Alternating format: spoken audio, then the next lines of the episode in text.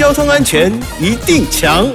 咦哈，我是强哥赵子强，又到了星期三的交安爱抱抱。台北市有一名男子啊，在凌晨酒后骑共享机车载着朋友行经派出所，因为呢违规骑上了人行道，车身摇摇晃晃的，还撞倒了路边的车辆，被当时啊正要出勤的远警发现，进而拦查，实施酒测，呼气值达到零点五九毫克，哎呦，明显超标。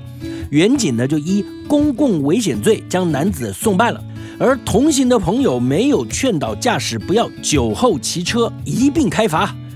交通警察单位就呼吁了：今年三月三十一日起呢，酒驾处罚新制上路，只要有酒后驾车的情形，处三年以下有期徒刑，得并科三十万元以下的罚金；